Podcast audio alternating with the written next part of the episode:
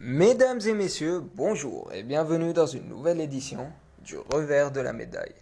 Aujourd'hui, un petit segment sur le concept de méritocratie.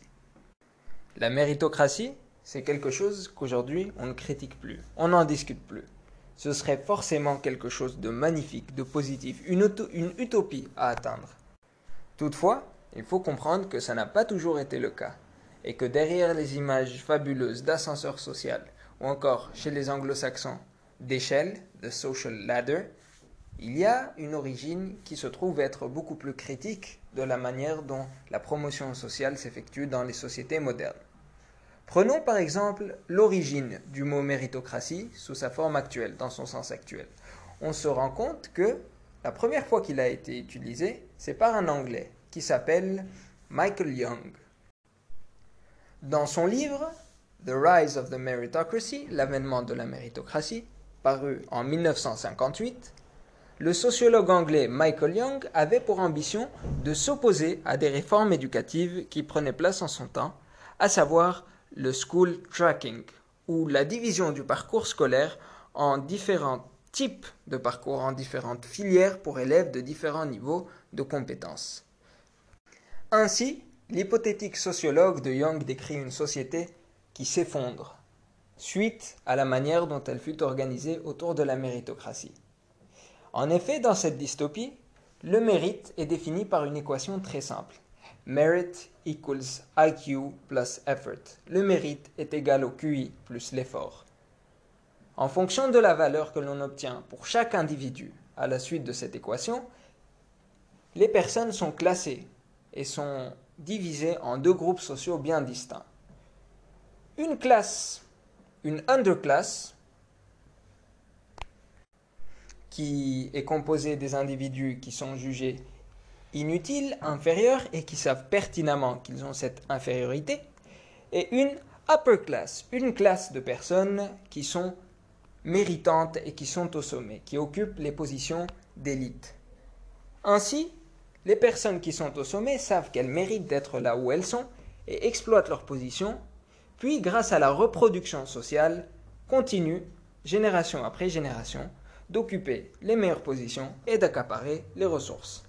Sans surprise, ce qui se passe euh, au fil des années est qu'un sentiment, un ressentiment croissant commence à se développer chez l'underclass, qui culmine à la fin du livre de Michael Young en l'effondrement de la société suite à une révolution initiée par les populations de l'underclass. Dès lors, le terme de méritocratie sort du champ purement littéraire pour devenir un objet d'étude pour les sciences sociales. On pensera notamment à l'illustre ouvrage Les héritiers de Bourdieu et Passeron, paru en 1964.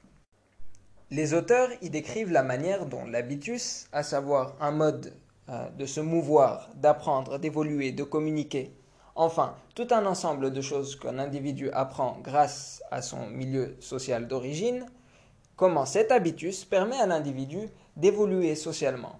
Il discute la manière dont l'héritage qu'est cet habitus va permettre aux individus d'évoluer plus facilement et d'acquérir les différents avantages sociaux que leurs parents avaient pu acquérir avant eux de manière plus simple. Ainsi, il sera plus facile pour un fils de professeur universitaire de devenir professeur universitaire à son tour. Et ce, à l'appui de statistiques. On nuancera en expliquant que ce modèle fut plus tard remis en cause par d'autres sociologues tels Boudon, qui expliquent que ce n'est pas l'habitus qui est à l'origine de la promotion sociale, mais plutôt les stratégies individuelles. Aujourd'hui, le consensus en sociologie est que la promotion sociale, à travers l'éducation et à travers le marché de l'emploi, résulte d'une interaction entre ces deux phénomènes. Reste que, malgré tous ces travaux, dans le discours public et dans le débat public, la question de la méritocratie reste étrangement intouchable. Il s'agirait aujourd'hui d'un idéal à atteindre. Les différents hommes politiques en font des pierres angulaires de leur discours, ce qui est problématique dans la mesure où, comme le disait Michael Young, la méritocratie n'est pas exempte de défauts. Par exemple, pour pouvoir évoluer socialement et grimper dans l'échelle sociale, comme décrivent les anglo-saxons la société méritocratique, il faut nécessairement laisser derrière soi l'autre. Il faut dépasser l'autre. L'on est en compétition et l'existence d'une underclass est rendue nécessaire. De plus, la méritocratie, à travers la manière dont il faut dépasser l'autre pour pouvoir évoluer, affaiblit la cohésion sociale. Alors, dans une société où nous voulons que le bonheur soit partagé et où le progrès dépend de la coopération entre individus, la question se pose. Est-il vraiment une bonne idée de parler d'ascenseur social comme s'il s'agissait de la seule manière dont nous pouvions organiser le progrès dans la société? La réponse reste à trancher, et en attendant, je vous retrouve la semaine prochaine pour une nouvelle édition du revers de la médaille. À bientôt.